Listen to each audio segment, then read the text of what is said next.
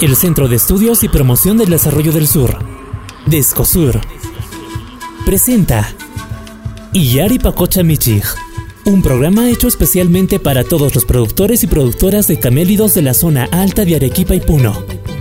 Bienvenidos y bienvenidas.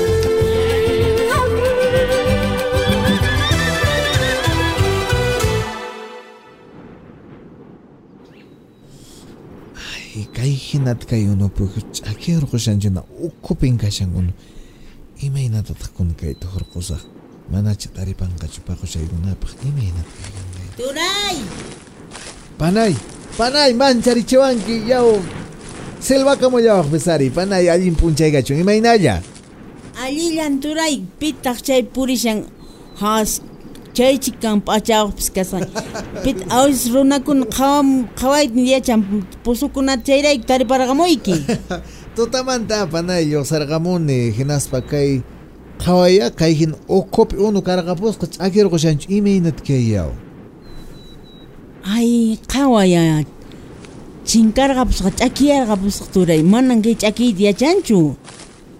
Chayta panay imanallasunchik kay hinata qasapis qasakamusharaq wayra killapiñan kananchis icha qasa qasakushallan imanasuncha panay sinchitan kay pachanchis. Ujinamanmin kutipushan panachay. Ari turayani haqqaypi chay unukunapi ch'akirqapushanpuni uywapaq manan uywapaq unu kanchu uhananpaq chayta apanay kay cambio cl- climático ninku chaykunamanta rimamunku kanpis. Chayllapuni chakanman panay llapantinchis kay huktiqsimuyllapi tiyakunchis hinaq sasachaymanpuni aykusun llapantinchis aswanraq noqanchis paquchanchiskuna imatataq kay unukuna haqayta lluqsasharqan haqay haqaypampita chay lluqsasharkunan manaña imapas kan ch'akyarqapusqataq chikaraqmi kay qhawashan ch'akiyarqapun aturay manachu rikunki haqay urqukunata yuraq kayta yachankunan qhawaya Mana kanchu, mana kanchu?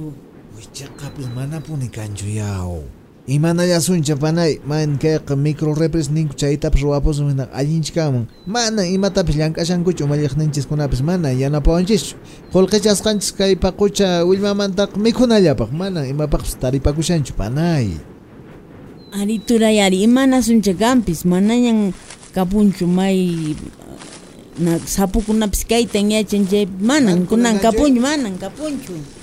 Ay panay imanallasuncha ay ay ñachu ayq'urakamunkiña waykushani a chay runata qhawashan unut nis tariparqamuyki allipun tariparimanku huchikallanpis ajinapuna panay imanallasuncha kay cambio climático naq aswan aswan hina sasachaykamushan imanallasuncha chay qhawarisuncha hakuchu wasita haku haku Acá, por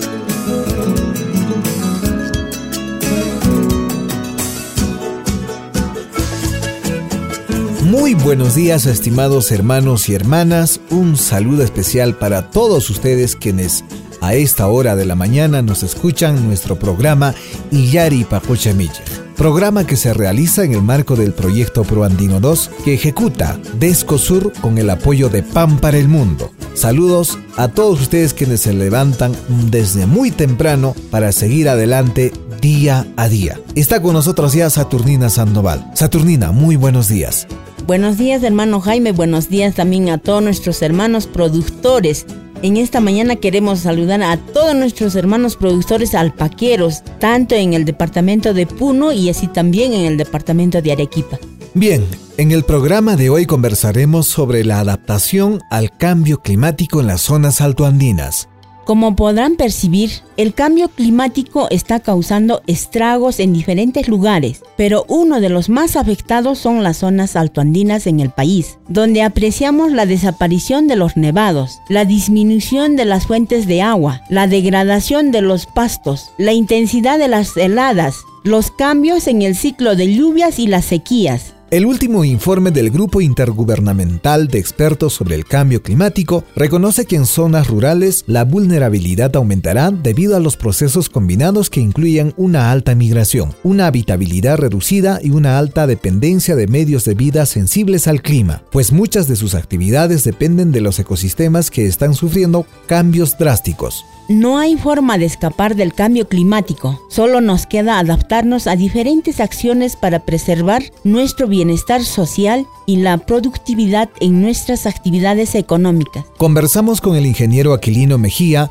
gerente del contrato de administración de la Reserva Nacional de Salinas y Aguada Blanca y coordinador de proyectos en Descosur, para que nos amplíe información sobre este tema. ¿Qué significa adaptarse al cambio climático? Como todos sabemos, el Perú es un país altamente vulnerable a los efectos adversos del cambio climático, pues presenta siete de las nuevas características de vulnerabilidad reconocidas por el Convenio Marco de las Naciones Unidas. Bueno, adaptarse al cambio climático significa alterar nuestros comportamientos, nuestras prácticas, también nuestros los sistemas ah, de vida y en algunos casos forma parte de vida para proteger a nuestros familiares, nuestras crianzas, nuestra economía, ¿no? Y en el entorno donde vivimos.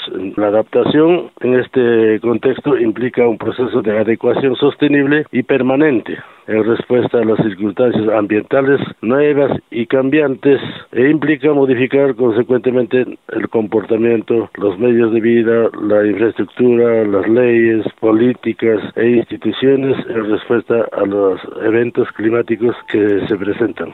¿Cuáles son las principales medidas de adaptación al cambio climático promovidas por Descosur? Empiezan desde políticas públicas que normalmente que tiene que ver el Estado y particularmente nosotros ya vamos implementando algunas medidas mucho más prácticas con las poblaciones. Por ejemplo, una de las medidas que deberíamos o debemos hacerlo es una medida de alerta temprana, ¿no? Frente al clima. Entonces, para ello debemos también revalorar los saberes locales, también todo lo que es el comportamiento del cambio climático. Con relación al agua, hay medidas que estamos implementando, como la siembra y cosecha del agua, ¿no? Y el manejo mismo, ¿no? En los predios eh, alpaqueros, ¿no? Por eso es importante, porque la siembra y cosecha de agua contempla varias uh, prácticas, como son las cochas, las microrepresas, zanjas de infiltración, canales, etcétera, ¿no? Entonces todo eso va a minorar los efectos del cambio climático. Por otro lado, en el tema suelo, también es importante frenar todo el proceso de degradación de los suelos, como producto de la erosión, principalmente la gente mucho quema la vegetación y esa quema realmente acelera todo el proceso de erosión y por tanto este desmejora la fertilidad del suelo. Para ello también nosotros promovemos, por ejemplo, el abonamiento con el mismo estiércol, pero esto en los últimos años parece que más bien eh, el estiércol ya es un negocio, ya no regresa al campo de los criadores, sino a las ciudades, ¿no? Ahora último, peor todavía con esto de la falta de fertilizantes en el mercado, entonces por ahí la gente está comprando cantidades en las partes altas y eso va en detrimento de la fertilidad del suelo. En relación a los pastos, tenemos que pensar primero el manejo adecuado de las praderas, ¿no? Porque hay un problema que es el sobrepastoreo y también tenemos que ver cómo podemos recuperar eh, esta degradación de estos ecosistemas, bofedales, pajonales, etcétera, a través de técnicas de revegetación, ¿no? Como con chiligua, eh, siembra de tola o reforestación también en algunos casos. Y un aspecto importante de las medidas es el fortalecimiento de las organizaciones. Las organizaciones están muy débiles. Las comunidades, también los comités de riego, no las asociaciones, todos ellos. ¿Qué importancia tiene la organización de usuarios del agua en este contexto del cambio climático? La organización es fundamental. En este caso, las organizaciones de usuarios de agua es que ellos están hechos para gestionar el recurso hídrico en el marco de la ley eh, de aguas, ¿no? Entonces, por tanto, ellos tienen que fortalecerse mucho más para planificar el manejo del agua en los espacios denominados microcuencas, sectores de riego, llámese cualquier espacio, ¿no? Pero tiene que ser mucho más planificada y, y esa planificación tiene que ser también orientado a la prevención, porque no esperar, por ejemplo, que todavía ocurran algunos efectos como todo lo que son las inundaciones y otros, para empezar a actuar.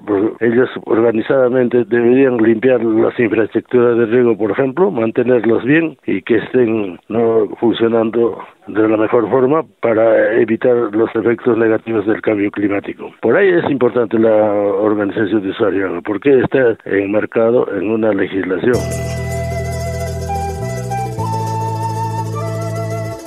El pasado 1 y 2 de agosto se llevó a cabo el cuarto Congreso de Criadores de Camélidos Sudamericanos de la región Puno en las instalaciones de educación continua de la Universidad Nacional del Altiplano. Según estadísticas de la Dirección Regional Agraria de Puno, en esta región altiplánica existen 2.035.280 cabezas de alpacas, siendo las provincias de Lampa, Melgar y Carabaya las que concentran el 43% de este ganado. También hay llamas, pero en un menor número, 369.690 cabezas que se concentran en las provincias de El Collao, Carabaya y Chucuito. Por la importancia que tiene esta ganadería en Puno, se constituyó una de las primeras mesas temáticas de camélidos en el país y el gobierno regional creó la Dirección de Camélidos Sudamericanos para promover, asesorar y supervisar el desarrollo, conservación, manejo, mejoramiento y aprovechamiento de los camélidos. Conversamos con David Casa, presidente de la Mesa de Camélidos, para que nos comente qué se habló en este Congreso. ¿Cuántos productores y productoras participaron del Congreso?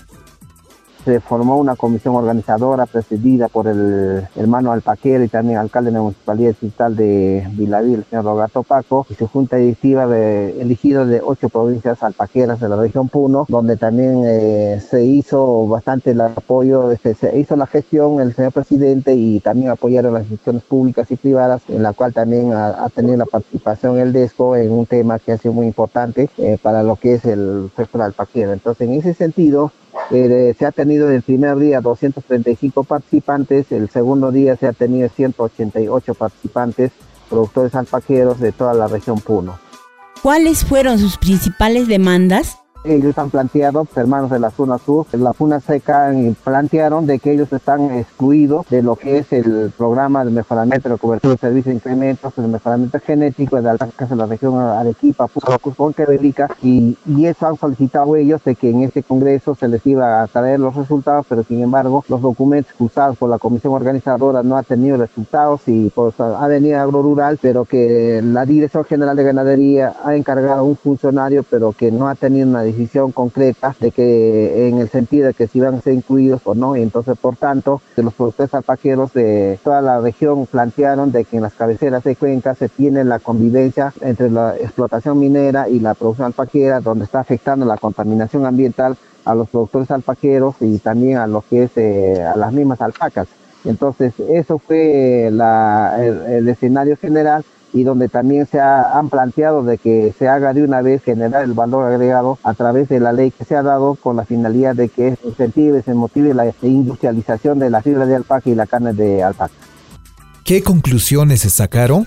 En el Congreso se determinó elevar un memorial dirigido al señor presidente de la República y al señor ministro de Desarrollo Agrario con los siguientes petitorios. Reestructuración de la Dirección General de Ganadería, la recuperación de la institucionalidad de los productores en el camino sudamericanos, el crédito a los centros de acopio de la región Puno a nivel nacional, programa nacional en el control de la prevalencia de las arcostistiosis en la región Puno y control y prevalencia de la fasciola, modificación del proyecto de mejoramiento de servicios para el incremento del valor genético de las alpacas en la región Arequipa, Puno, Cusco, Antebelica, Ayacucho, Junín, Pascua, Apurímac, para ser considerados a los productores alpaqueros de la puna seca y también algunos distritos de la eh, puna intermedia y húmeda en los que no están considerados en la ejecución del proyecto que viene haciendo el agro rural. Y con cancelación definitiva del proyecto Vilavilani, instalación e implementación de plantas de procesamiento de fibra de alpaca y carne en la puna seca intermedia y puna húmeda, con compra directa de productores de alpacas, siembras y mega proyectos de cosecha de agua en las cabeceras de cuencas de la región Puno, instalación de parabayos en la puna seca húmeda intermedia, seguro al paquete para inclemencias climáticas en la región Puno, instalación de una planta de compras estatales de la agricultura familiar para el consumo interno de la materia prima del producto alpaca, construcción de infraestructuras ante las heladas y viajes, construcción de viviendas rurales ante el viaje y heladas y reconocimiento con representantes regionales de la Federación Regional de los Cameros Suramericanos de la región Puno. Esas son las conclusiones que ha arribado el cuarto Congreso de Productores Alpaqueros de la región Puno. ¿Qué compromisos han asumido los productores, el gobierno regional y las instituciones comprometidas en el desarrollo alpaquero? Sí, efectivamente se ha tenido la presencia del señor gobernador de Puno, en la cual ha venido y, ha hecho anuncios en lo que es el mejoramiento genético de la, de la alpaca. Se va a tener una reunión por los doctores alpaqueros con la finalidad de establecer la agenda alpaquera y en base a este memorial y también en lo que es el plan de desarrollo estratégico de los alpaqueros y de esta manera ver de que no solamente los proyectos sean especiales, sino que sacar unos proyectos, programas que sean eh, lineamiento regional. Estimados hermanos y hermanas, alpaqueros y alpaqueras, de esta manera hemos llegado a la parte final. Les invitamos a escucharnos en nuestra próxima edición. Hasta la próxima amigos. Esto fue Iyari Pacocha Michel, un programa dedicado para todos los productores y productoras de camélidos de la zona alta de Arequipa y Puno. Producido por el Centro de Estudios y Promoción del Desarrollo del Sur, de Escosur. Hasta nuestro próximo programa.